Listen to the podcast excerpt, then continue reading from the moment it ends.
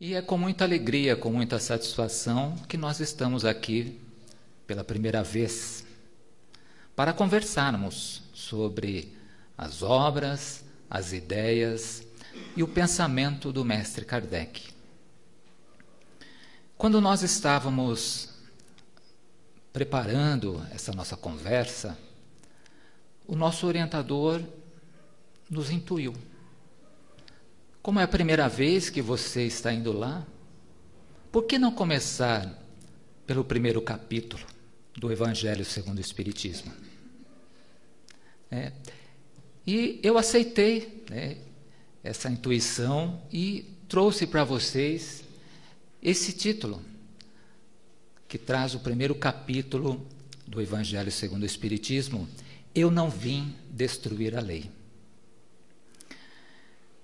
Mas eu quero, primeiramente, falar sobre em que contexto o Evangelho segundo o Espiritismo ele está inserido nas obras de Allan Kardec. Como vocês sabem, Allan Kardec editou o Livro dos Espíritos em 1860, ele já completo. Mas, e disse também que no livro dos Espíritos está contida toda a doutrina dos Espíritos. Allan Kardec pegou, dividiu o livro dos Espíritos em quatro partes. A primeira parte, ele vai falar sobre as causas primeiras ou as causas primárias. E essa primeira parte, o livro que complementa ela é o livro A Gênese, onde vai falar sobre Deus, Espírito, matéria, né, vai falar sobre a origem. Na segunda parte do livro dos Espíritos, Kardec vai falar sobre o mundo espírita ou o mundo dos espíritos. E o livro que complementa esse estudo da segunda parte é o livro dos médiuns. O livro dos médiuns é o maior tratado de mediunidade que nós temos. Qualquer assunto sobre os espíritos, sobre mediunidade, nós encontraremos neste livro. Na terceira parte do livro dos espíritos, Allan Kardec vai estudar as leis morais, as leis divinas. E o livro que complementa essa terceira parte é exatamente o Evangelho segundo o Espiritismo, né, onde vai estudar a moral do Cristo. Né? Jesus vai nos dar os exemplos de quando ele esteve aqui conosco. E é aqui que eu quero dar mais atenção. Né, no que nós falaremos nesse primeiro capítulo do Evangelho segundo o Espiritismo. E na quarta parte do Livro dos Espíritos, Allan Kardec vai falar sobre as esperanças e consolações. Né? Que o livro que complementa esta quarta parte é o livro O Céu e o Inferno, onde Kardec vai detalhar tudo sobre a nossa vida futura, tudo aquilo que nós somos hoje como encarnados e aquilo que nos espera lá na vida dos espíritos, que é a nossa verdadeira vida. É. Então, Kardec, nesse livro, vai mostrar várias evocações de espíritos felizes, espíritos perversos, espíritos suicidas, tudo relacionado ao modo como eles viveram. Então, aqui nós temos já um, uma boa parte das obras de Allan Kardec. Mas eu quero chamar a atenção também para esta parte aqui que poucos espíritas conhecem e poucos espíritas estudam a revista espírita. Porque pensam que é simplesmente uma revista. Não, mas são livros. Kardec, desde 1858, ele vem publicando é, fascículos mensalmente e no final do ano ele fechava esses fascículos e lançava a Revista Espírita de 1868, 1869. é, 1858, né? até 1869. Então, esse, esse material, esses livros, são de extrema importância para nos dar todo o embasamento, a fundamentação dos outros livros publicados. Né? Da Gênese, do livro dos médiuns, do Evangelho, do céu e inferno e do livro dos Espíritos. Além desses livros, Kardec também publicou o que é o Espiritismo. Uma obra excelente para quem quer iniciar na doutrina espírita já com informações precisas, com informações superficiais, mas muito bem detalhadas, muito bem explicadas, de acordo com Allan Kardec. Então aqui nós temos as grandes obras do mestre Kardec. E estas duas primeiras obras, a Gênese e o Livro dos Médiuns, Kardec vai estudar nesses dois livros os espíritos e suas relações com o mundo corporal. Então, pegando na Gênese a origem, né, estudando Deus, espírito, matéria. No livro dos médiuns, fazendo todo um estudo detalhado sobre o mundo espiritual, sobre de que forma que acontece quando o espírito ele se planeja para fazer a encarnação, todo esse trâmite, o espírito vivendo no mundo encarnado, voltando né, para o mundo espiritual. Por isso que Kardec aqui, nesses dois livros, estudam essas, essas relações dos espíritos com o mundo corporal.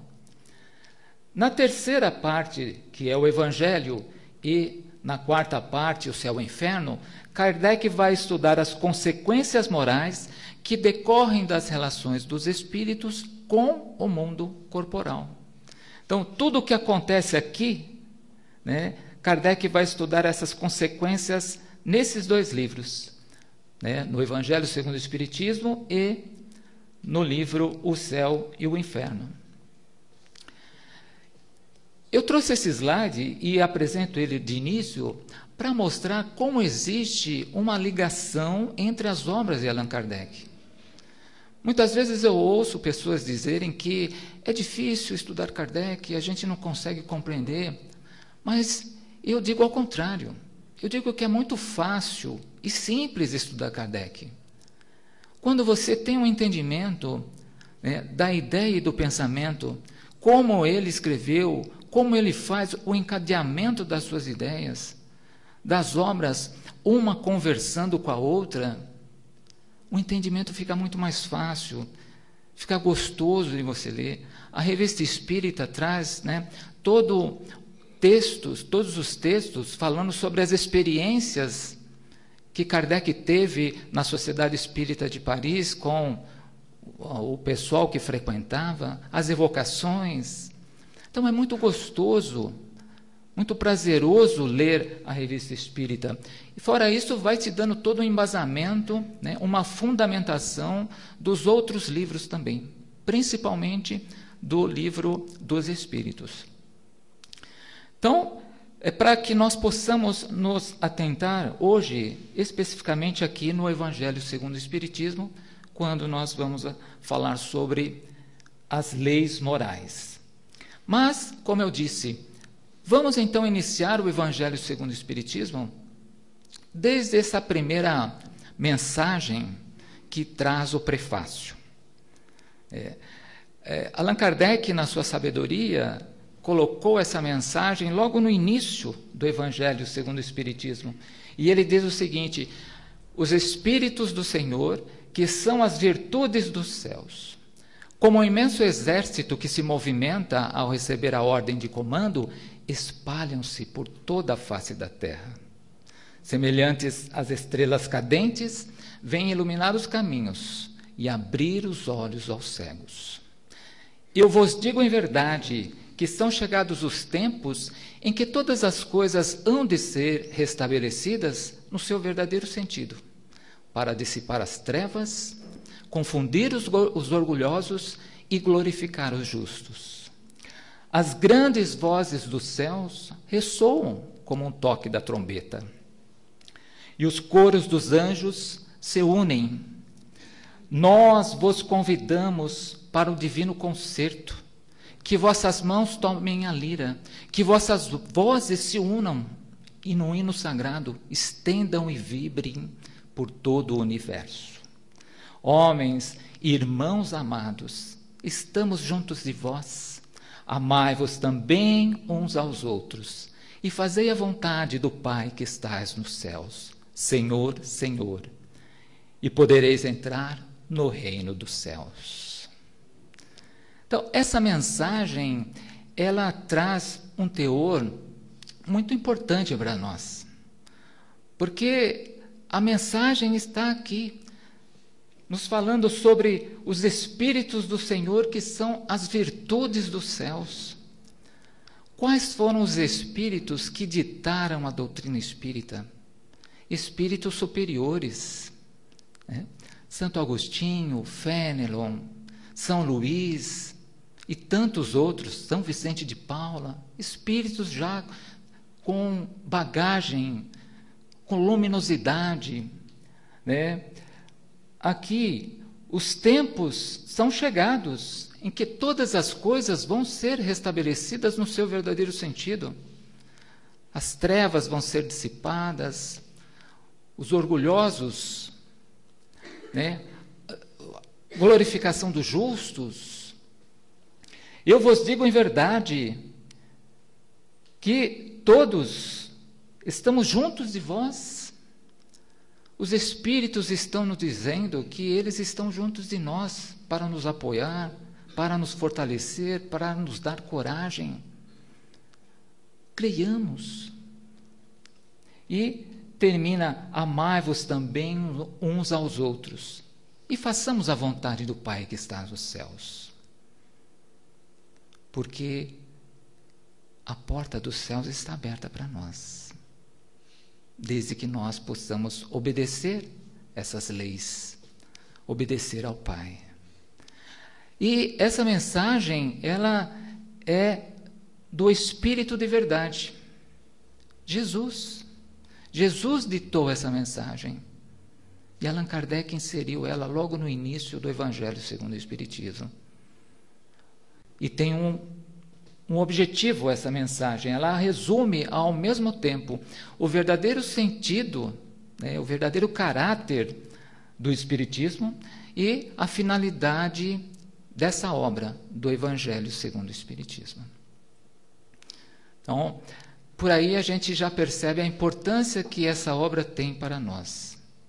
Né? Do verdadeiro caráter da doutrina espírita e da finalidade que tem o Evangelho para a nossa vida. Não só para a nossa vida de encarnados, para a nossa vida espiritual. Porque, como nós sabemos, estamos aqui apenas de passagem. E aí, o primeiro capítulo, eu não vim destruir a lei. O primeiro que aparece é Moisés, a primeira revelação da lei de Deus. E interessante que logo no início nós temos aí duas leis: a lei civil e ou disciplinar e as leis de Deus. É, Havia necessidade de ter uma lei rigorosa, uma lei firme. Imaginemos quando nós retornamos àquela época, quanto era difícil o povo daquela época. A grosseria, o pouco entendimento. Então, havia necessidade de uma lei, de uma lei mais rigorosa. Mas Deus também nos enviou as leis de Deus, os dez mandamentos. É, eu sou o Senhor, seu Deus, vosso Senhor. E por aí vai discorrer os dez mandamentos. Né? E essa lei, ela tem um caráter divino, um caráter celeste, um, um caráter eterno. Onde quer que nós estejamos, é essa lei que é válida, independente se é na Terra ou em qualquer outro local do universo. Então, é uma lei que nós iremos nos deparar sempre. onde quer que nós estejamos. Diferentemente das leis de Moisés, da lei civil, da lei disciplinar. Exatamente como a nossa lei civil. É uma lei que é passageira. Daqui a pouco ela vai mudando, ela vai se adaptando. As leis de Deus, não. As leis de Deus são imutáveis. E Deus então nos envia Moisés com essa missão é, de divulgar, de apresentar Deus ao povo hebreu, não somente aos hebreus, mas também à humanidade. Deus, né, apresentar um Deus único, um Deus imaterial, um Deus onipotente, onipresente, um Deus soberanamente justo e bom. E essa lei ela tem a mais ampla eh, moral cristã. Importante eh, essa, essa, essa frase moral cristã, porque nós encontraremos a moral em todas as outras que nós veremos pela frente. E essa moral ela era apropriada ao adiantamento do povo da época, como nós falamos. Era um povo que ainda tinha pouco conhecimento, pouca instrução. Quantos naquela época sabiam ler? Sabiam escrever? Eram poucos. Então, era necessário que essa lei fosse adaptada para aquela, aquele momento, para aquele povo. E o objetivo dessa lei era regenerar, era libertar. Qual foi a proposta de Moisés para o povo hebreu? É, libertar aquele povo do Egito, dos faraós, né? levá-los para uma terra prometida. Então, era esse o objetivo, né? de regenerar aquele povo, de mostrar né, um Deus único, um Deus soberanamente justo e bom. Depois, doze séculos depois, Deus nos envia Jesus. É, olha, passaram-se doze séculos depois da vinda de Moisés. E Deus nos envia Jesus, um espírito puro, um espírito perfeito. É, para a gente ter a noção né, da, da importância que Jesus tem para nós, Allan Kardec, no livro dos Espíritos, a partir da questão de número 100, ele vai classificar os espíritos em três grandes categorias: espíritos de terceira ordem, que são os espíritos imperfeitos. Espíritos de segunda ordem são os bons espíritos. E os espíritos de primeira ordem, que são os espíritos puros, espíritos perfeitos. Então, Jesus foi o único espírito puro e perfeito a pisar no solo terrestre de acordo com o que Kardec estabeleceu nesses estudos. Porque Jesus era todo sabedoria, todo bondade. Jesus não precisava né, encarnar mais. Espíritos puros, perfeitos, já adquiriram um, um grau altíssimo, que só encarnam em situações especiais de missão para dar um impulso para a humanidade, para corrigir a rota da humanidade, mostrar o caminho que nos leva a Deus. Então foi essa a proposta do Cristo. E por isso que Jesus disse: Eu não vim destruir a lei, mas eu vim dar né, uma adaptação. Eu vim mostrar para esse povo que já se passaram 12 séculos e que a gente precisa ajustar as leis. Jesus foi o iniciador da mais pura, da mais sublime moral. Está vendo? Aparece novamente é, o termo moral. E a sua base principal, a doutrina de Jesus, né, a pedra angular da doutrina de Jesus, é o amor e a caridade. É, como nós vimos em Moisés, era diferente, né? era uma questão muito mais imposta, tal, porque precisava. Mas Jesus já vem com a proposta, não, do amor, da caridade. Quando nós pegamos os textos do Evangelho segundo o Espiritismo, em 100% dele, deles, nós encontraremos amor e caridade. Sabem por quê? Porque essas duas virtudes, elas são contrárias às outras duas maiores imperfeições, orgulho e egoísmo. É. Mais para frente a gente fala um pouquinho sobre essas imperfeições. Então, o que Jesus nos faz quando ele vê? Ele nos mostra um atalho. Se nós desenvolvermos amor e caridade, nós estaremos eliminando as nossas imperfeições de orgulho e egoísmo. Porque são coisas contrárias. Percebe? A importância né, de, de Jesus vir e mostrar isso para nós, esse atalho, esse caminho mais curto para o nosso progresso. E Jesus adaptou né, a, as leis de Moisés, de acordo com o adiantamento daquele povo, aquele momento do povo.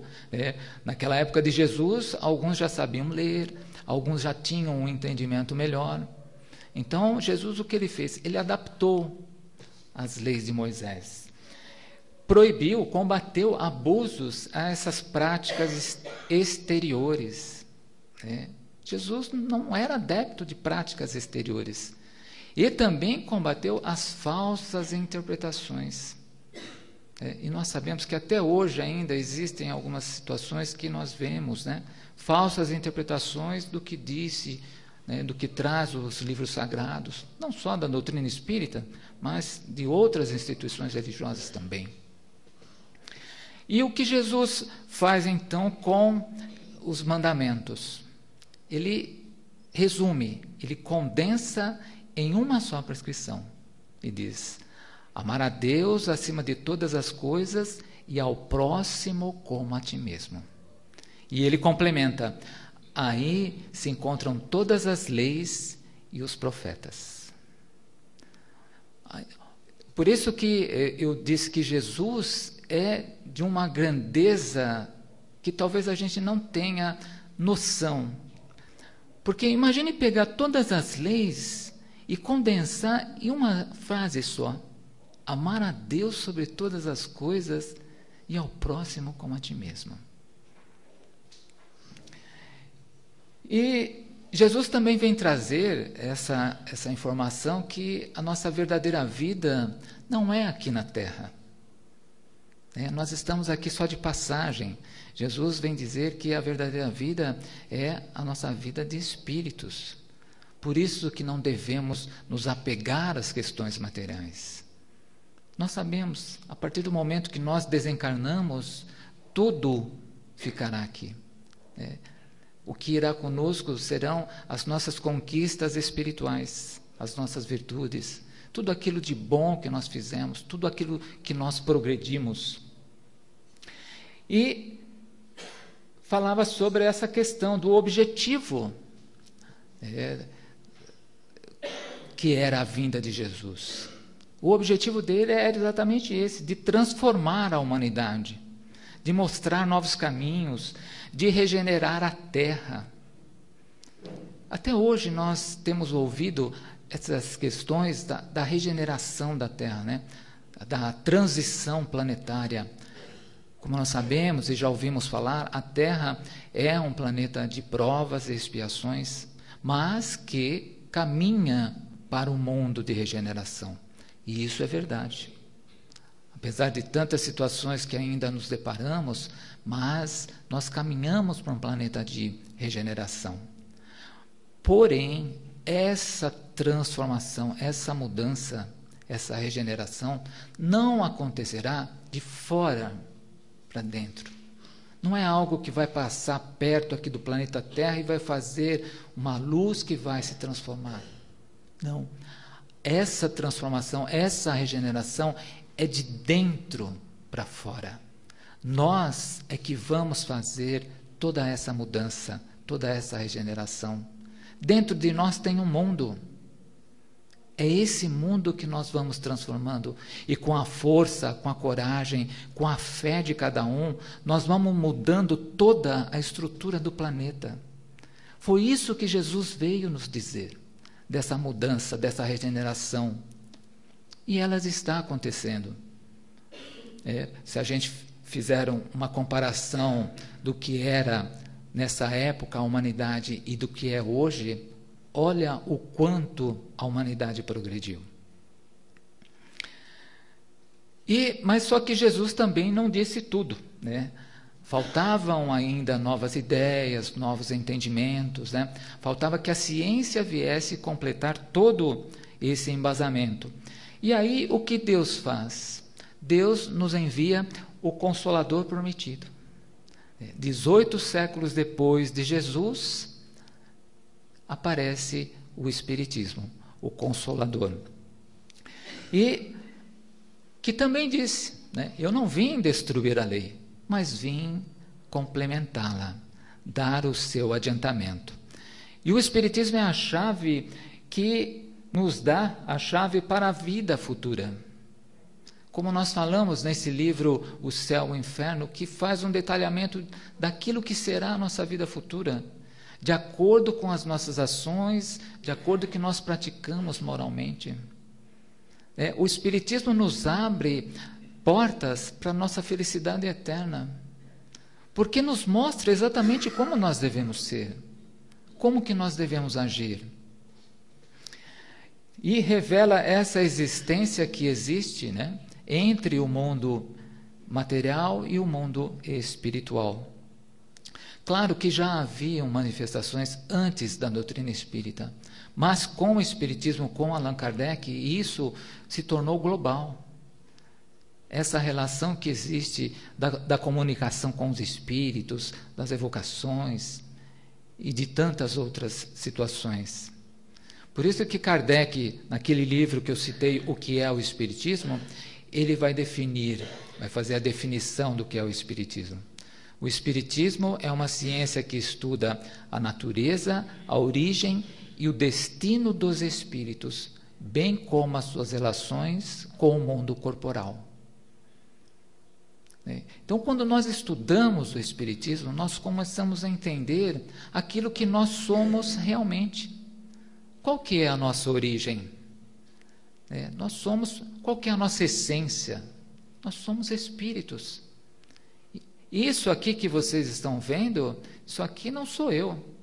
Isso aqui é um instrumento que o meu espírito utiliza né, para que eu possa cumprir aquilo que eu determinei aqui no mundo corporal. Por isso que é importante cuidar desse corpo aqui, é muito importante. Mas eu sou lá dentro, sou espírito. E eu tenho feito esse exercício né, na minha vida. Quando eu olho as pessoas, eu não vejo as pessoas, eu vejo espíritos assim como eu. Né? Espíritos ainda imperfeitos, sim, eu também sou. Mas eu olho com os olhos espirituais, tentando já imaginar o que é isso. Né? Kardec fala sobre a natureza do espírito. Qual que é a nossa natureza? É imortal. Nós não morremos, apenas passamos de plano. Às vezes ficamos muito tristes com as questões das separações, né? mas pensemos, são separações momentâneas. Num estudo que nós fizemos há poucos dias, vimos que a, a separação que existe de lá para cá é muito mais difícil do que daqui para lá. Imagine você como espírito, né, que já tem né, um adiantamento, já é adiantado em moral, você poder visitar mundos felizes, você puder, poder é, circular no universo com um piscar de olhos, e depois você fazer um planejamento para uma encarnação que você vai ficar preso numa gaiola, num corpo. Né? Então a dificuldade é muito maior de lá para cá do que daqui para lá. E Kardec fala sobre o nosso destino, que é a nossa verdadeira vida espiritual. Então, a lei do Antigo Testamento trouxe a primeira revelação Moisés. Né? Do Novo Testamento, Jesus. E a terceira revelação das leis de Deus é a doutrina espírita. E a ciência e a religião são duas alavancas que impulsionam a humanidade. É. A ciência revela as leis do mundo material e a religião revela as leis do mundo espiritual. O interessante é que hoje elas caminham juntas, mas certamente um dia elas irão se converger, elas irão se encontrar, e aí o progresso será muito maior. E o objetivo delas, né, elas têm como princípio o único objetivo, que é Deus. É. A ciência procura ainda, né, os filósofos e tantas outras ciências, identificar esse ser. É, e a religião vai dar todo esse suporte para que elas tenham um entendimento. E quando nós falamos em Deus, Allan Kardec, no Livro dos Espíritos, ele inicia né, com essa pergunta: Que é Deus? Deus é a inteligência suprema, causa primeira de todas as coisas. A, a, a, inteligência, a sabedoria dos espíritos superiores, quando passaram essa mensagem, é fantástica. Porque, num, numa frase curta, consegue definir tudo o que é Deus. Deus é a inteligência suprema, é a causa primária. E quando os espíritos estão falando de inteligência suprema, eles estão falando do reino do pensamento, do reino da imaterialidade e quando estão falando em causa primeira, tudo que nós vemos na natureza, qual foi a causa primeira disso? Deus. Deus é a causa primeira. Então nós estamos falando do reino da matéria. Por isso que Deus é a inteligência suprema e a causa primária de todas as coisas. E aí, na terceira parte, nós entramos, na terceira parte do livro dos Espíritos, nós entramos para dar um apanhado geral sobre as leis morais. Allan Kardec, ele vai estudar as leis morais e vai dividir em três grandes categorias essa terceira parte. Primeiramente, Kardec vai estudar o que é lei natural, né? Depois, o que são leis morais e, por final, como praticar as leis morais. Então, vai falar o que é lei natural, o que é lei moral, lei divina e como nós devemos praticar as leis morais. Na questão 621 do Livro dos Espíritos, Kardec pergunta aonde está escrita as leis de Deus? E os espíritos respondem: na consciência. Mas aí, nas nossas reflexões, será que Deus, quando nos criou, simples e ignorantes, ele já colocou todas as leis morais na nossa consciência? Não, né? Então a pergunta é onde é escrita as leis de Deus? Na nossa consciência.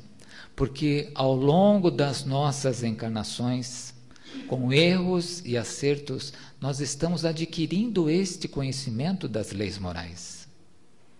Porque certamente se nós já tivéssemos todo o conhecimento das leis morais, nós não erraríamos tanto, ou não erraríamos nada seríamos espíritos felizes.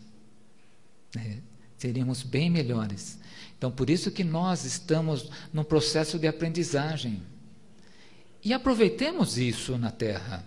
Graças a Deus, nós estamos numa situação privilegiada né, de estudantes, de aprendizes das leis de Deus.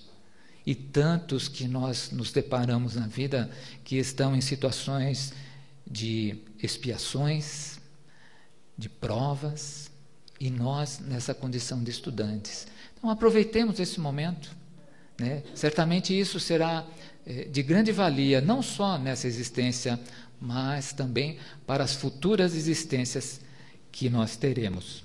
Então, aproveitemos e aprender cada vez mais as leis morais. As leis morais elas são de extrema importância para a nossa vida. Elas estabelecem todos os nossos deveres para com Deus, para com o próximo e para com você mesmo. Eu vou repetir porque é muito importante. As leis morais estabelecem todos os nossos deveres para com Deus, para com o próximo e para com você mesmo. Ora, então perceba, se eu estou de bem com Deus, com o próximo e com você mesmo, o que, que pode nos afetar? O que, que pode atrapalhar a nossa existência? Absolutamente nada. Então, quando nós não, não devemos nada, né, não estamos em falta com a divindade, com o nosso próximo e conosco mesmo, nós estamos bem, a nossa vida vai bem. Percebam como as leis morais nos conduzem para essa felicidade, mesmo que seja uma felicidade relativa. Por isso que é importante termos esse entendimento, essa compreensão e fazermos isso no nosso dia a dia. Outra, outra passagem do Evangelho segundo o Espiritismo, no capítulo 28, nas preces espíritas, lá na oração dominical. Pega o Evangelho, capítulo 28, preces, oração dominical. Kardec, Kardec diz o seguinte: com efeito, sob a mais singela forma, ela, a oração dominical, estabelece todos os nossos deveres para com Deus, para com o próximo e para com você mesmo. Então, todas as vezes que nós fazemos essa oração do Pai Nosso, nós estamos estabelecendo esse contato com Deus, com a divindade. Né? Nós estamos fazendo esse compromisso de seguirmos as leis morais durante essa oração. Outra parte também, naquela conversa entre Jesus e os fariseus no Evangelho de Mateus, no capítulo 12. Amarás o Senhor teu Deus de todo o seu coração, de toda a sua alma, de todo o seu espírito, e ao próximo como a ti mesmo. Percebam que o gesto é o mesmo. Amarás o Senhor teu Deus de todo o seu coração, de todo o seu espírito, e ao próximo como a ti mesmo. É um prisma, é um triângulo. E fala de Deus, Espírito e matéria. Em várias situações nós encontraremos né, é, essa, essa questão das leis morais.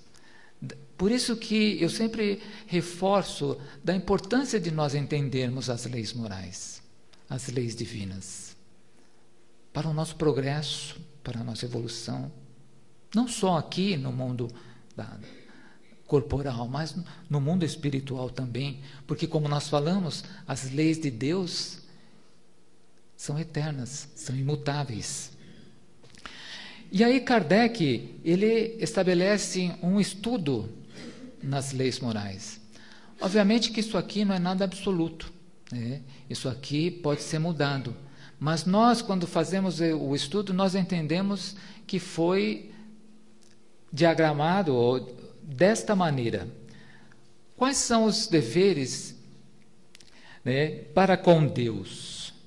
Os deveres que nós temos para com Deus. Quais são as leis que estabelecem esses deveres? Então, nós encontraremos na lei de adoração e na lei do trabalho. Ora, lei de adoração. A prece é, está contida nessa lei de adoração. E quando nós né, entramos em sintonia, quando nós elevamos o nosso pensamento, por qualquer situação, porque a prece tem, é, tem essas três finalidades: né? pedir, louvar e agradecer. Em qualquer situação, nós estamos entrando em sintonia, em contato com Deus. Ele que sabe mais, Ele que vai nos dar a resposta, a resposta para que é mais assertiva daquilo que nos perturba. Então, a lei de adoração estabelece esse dever para com Deus, de nós adorarmos a Deus, de nós glorificarmos a Deus e de nós pedirmos também a Deus a coragem, a fé, a abnegação e tantas outras virtudes. A lei do trabalho. O tra todo trabalho útil é agradável a Deus. Óbvio que na, no plano material nós dependemos do trabalho para o nosso bem-estar, para o nosso conforto. Né? Ninguém é feliz vendo um filho ou ouvindo um filho pedir alguma coisa que você não pode atender. Então, o trabalho honesto, um trabalho ético, nos fortalece perante Deus. É, e o trabalho moral, é, a caridade.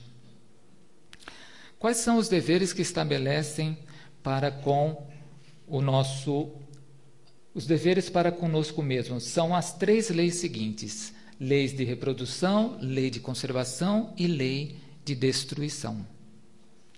Ora, lei de reprodução, se não houvesse a lei de reprodução, a humanidade pereceria. Então, olha a importância que nós temos em respeitar essa lei conosco mesmo.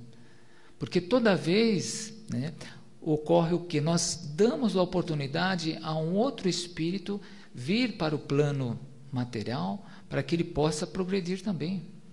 O progresso né, ocorre no plano material, obviamente no plano espiritual também. Mas quando nós estamos limitados por esse corpo, né, o progresso é mais difícil ainda. Então, a importância que tem essa lei de reprodução, de dar oportunidade a outros espíritos, assim como nós também recebemos essa oportunidade. A lei de conservação, né? de conservar esse corpo, como eu disse, de conservar o nosso planeta, a natureza, para que a gente consiga né, tirar todo o proveito de tudo aquilo que nós viemos fazer aqui. Possivelmente muitos de nós não voltaremos mais para esse planeta, de acordo com o progresso alcançado. Iremos para outros mundos. E às vezes eu ouço pessoas dizer que querem voltar para a Terra, né? A gente tem que almejar cada vez mais mundos melhores. E a lei de destruição é uma lei natural. Tudo se destrói para renovar. Né? Aliás, deveria até se chamar uma lei de transformação.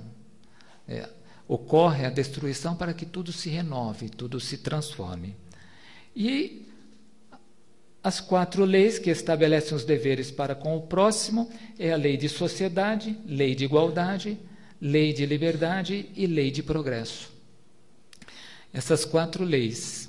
A lei de sociedade, olha, Deus nos concedeu a palavra, a fala, exatamente para que nós possamos nos comunicar, para que a gente possa interagir.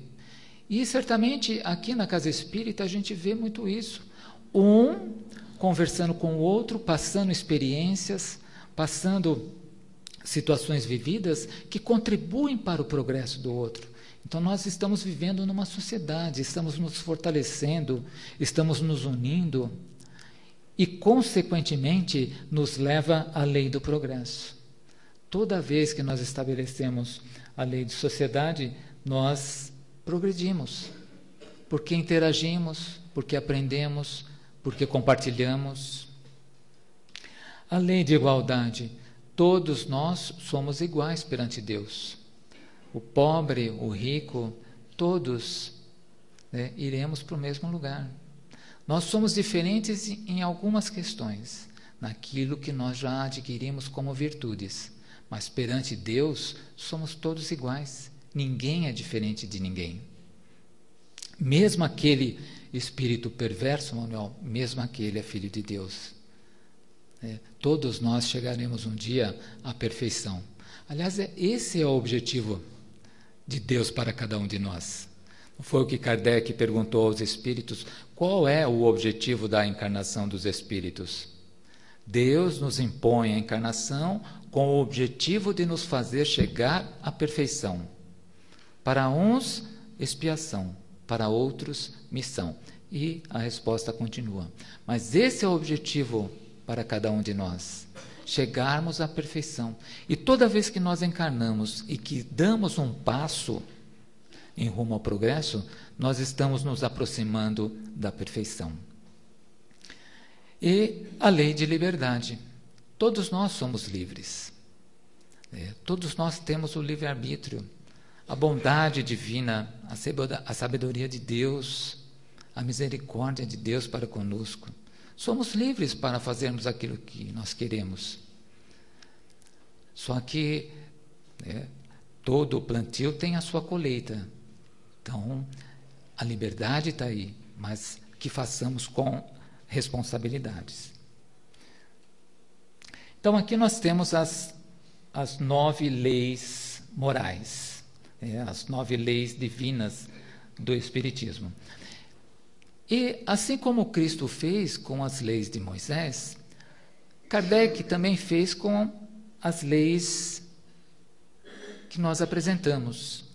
Kardec pegou nessa décima lei moral e resumiu todas as outras. Por isso que ela é a lei de justiça, amor e caridade. Olha, justiça de Deus, amor consigo mesmo e caridade para com o próximo. É o mesmo prisma. É a mesma situação. É. Então, é um, é um atalho para nós. Porque toda vez que nós praticamos a lei de justiça, faça para os outros aquilo que você gostaria que os outros fizessem para você. Desenvolva o amor, pratique a caridade. É, a caridade estabelece essa lei é, de benevolência, de indulgência, de esquecer, de perdoar as ofensas, de amar até os nossos inimigos, é, mas que façamos essa caridade de maneira desinteressada. E aqui é o último capítulo dessa terceira parte do livro dos Espíritos, onde nós colocamos esse resumo aqui onde Kardec vai fazer um estudo das virtudes e dos vícios.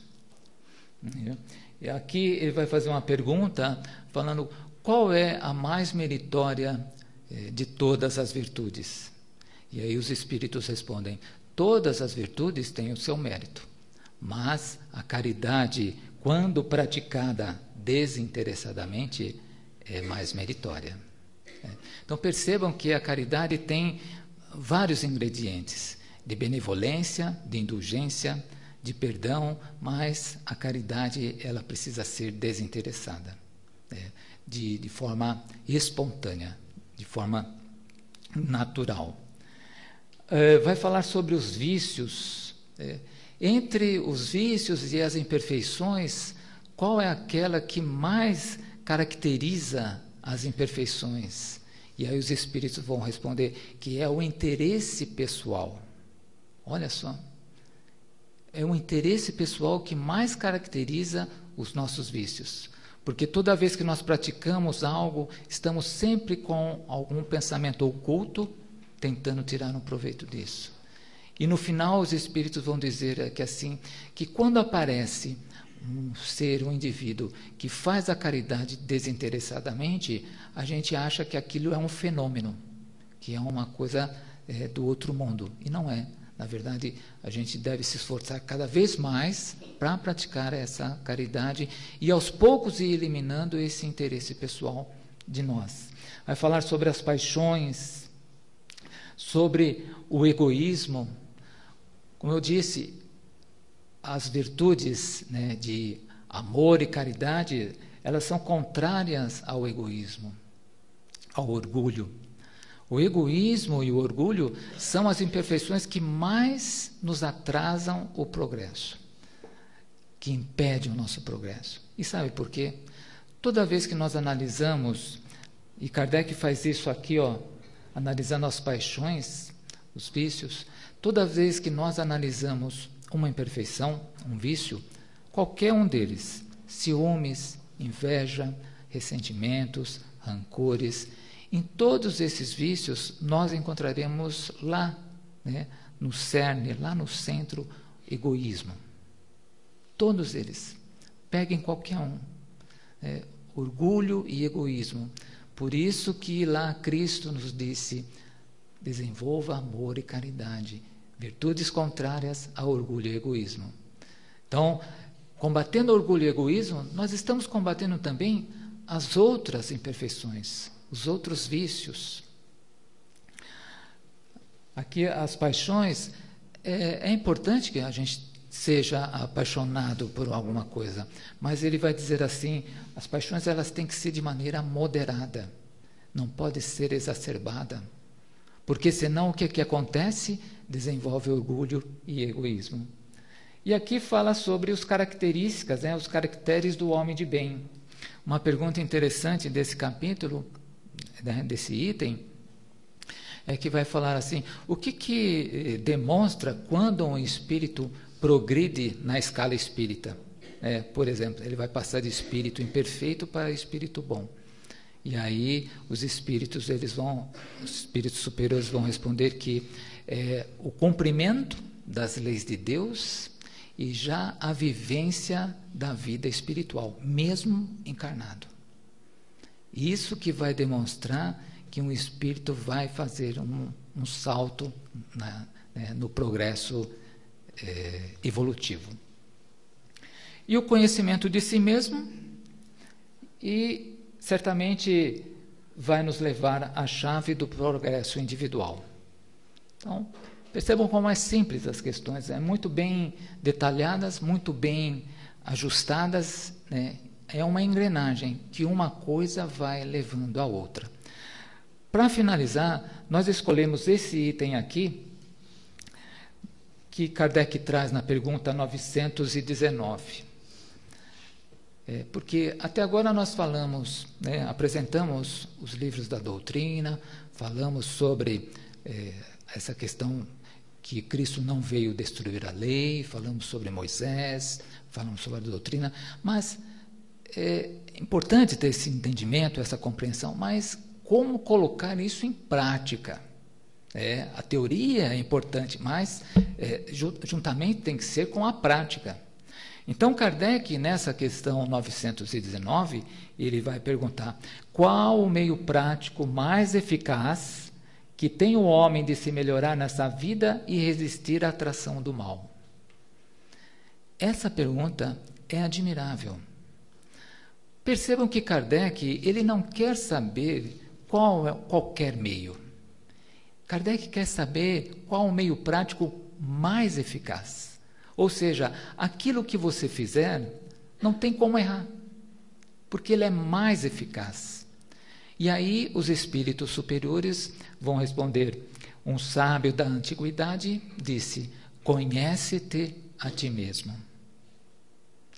E fazendo esse estudo, eu me perguntei: será que eu conheço a mim mesmo?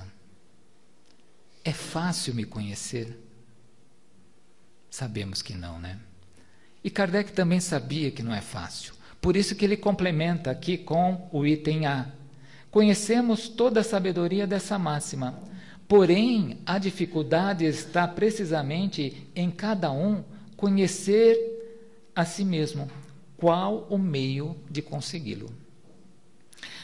E a resposta é magnífica. Né? Quem traz essa resposta é um espírito iluminado, superior, que todos nós conhecemos, que é Santo Agostinho. E ele vai dizer: Fazei o que eu fazia quando eu estive aqui na terra. Ao final do dia, interrogava a minha consciência, passava em revista ao que fizera e perguntava a mim mesmo se não faltara algum dever para com Deus, para com o próximo e para com você mesmo. Então, Santo Agostinho, quando esteve aqui, como nós, encarnados, encarnado, limitado pelo corpo, ele praticava as leis morais. Por que que Santo Agostinho, ele interrogava a sua consciência? Aonde que é escrita as leis de Deus? Na nossa consciência, é o nosso juiz. Né? E tudo que nós já conhecemos das leis de Deus, a gente entra ali num acordo. E quando nós saímos fora, né, a nossa consciência vai nos denunciar. Por isso que Santo Agostinho fazia isso. Então é um exercício fácil, simples. Não há quem não possa aplicar esse exercício no final do dia, né, é, na hora do descanso, na hora que a gente coloca a nossa cabeça no travesseiro. Faça esse exercício. Né, pelo menos tente. Faça desde o momento que nós abrimos o olho de manhã até aquele momento. Faça uma revisão, remonte todas aquelas situações que nós vivenciamos no dia, aquelas situações que nós fizemos bem, aquelas situações que nós faltamos com algum dever para com Deus, para com o próximo e às vezes até conosco mesmo. Certamente, quando nós fazemos esse exercício, nós seremos cada dia melhor. Porque se erramos num dia, certamente não erraremos no próximo. É um pouquinho de cada vez. Né? Certamente dessa forma eh, seremos melhores, como espíritos, como pessoas, como exemplos para todos esses espíritos que estão chegando à Terra também.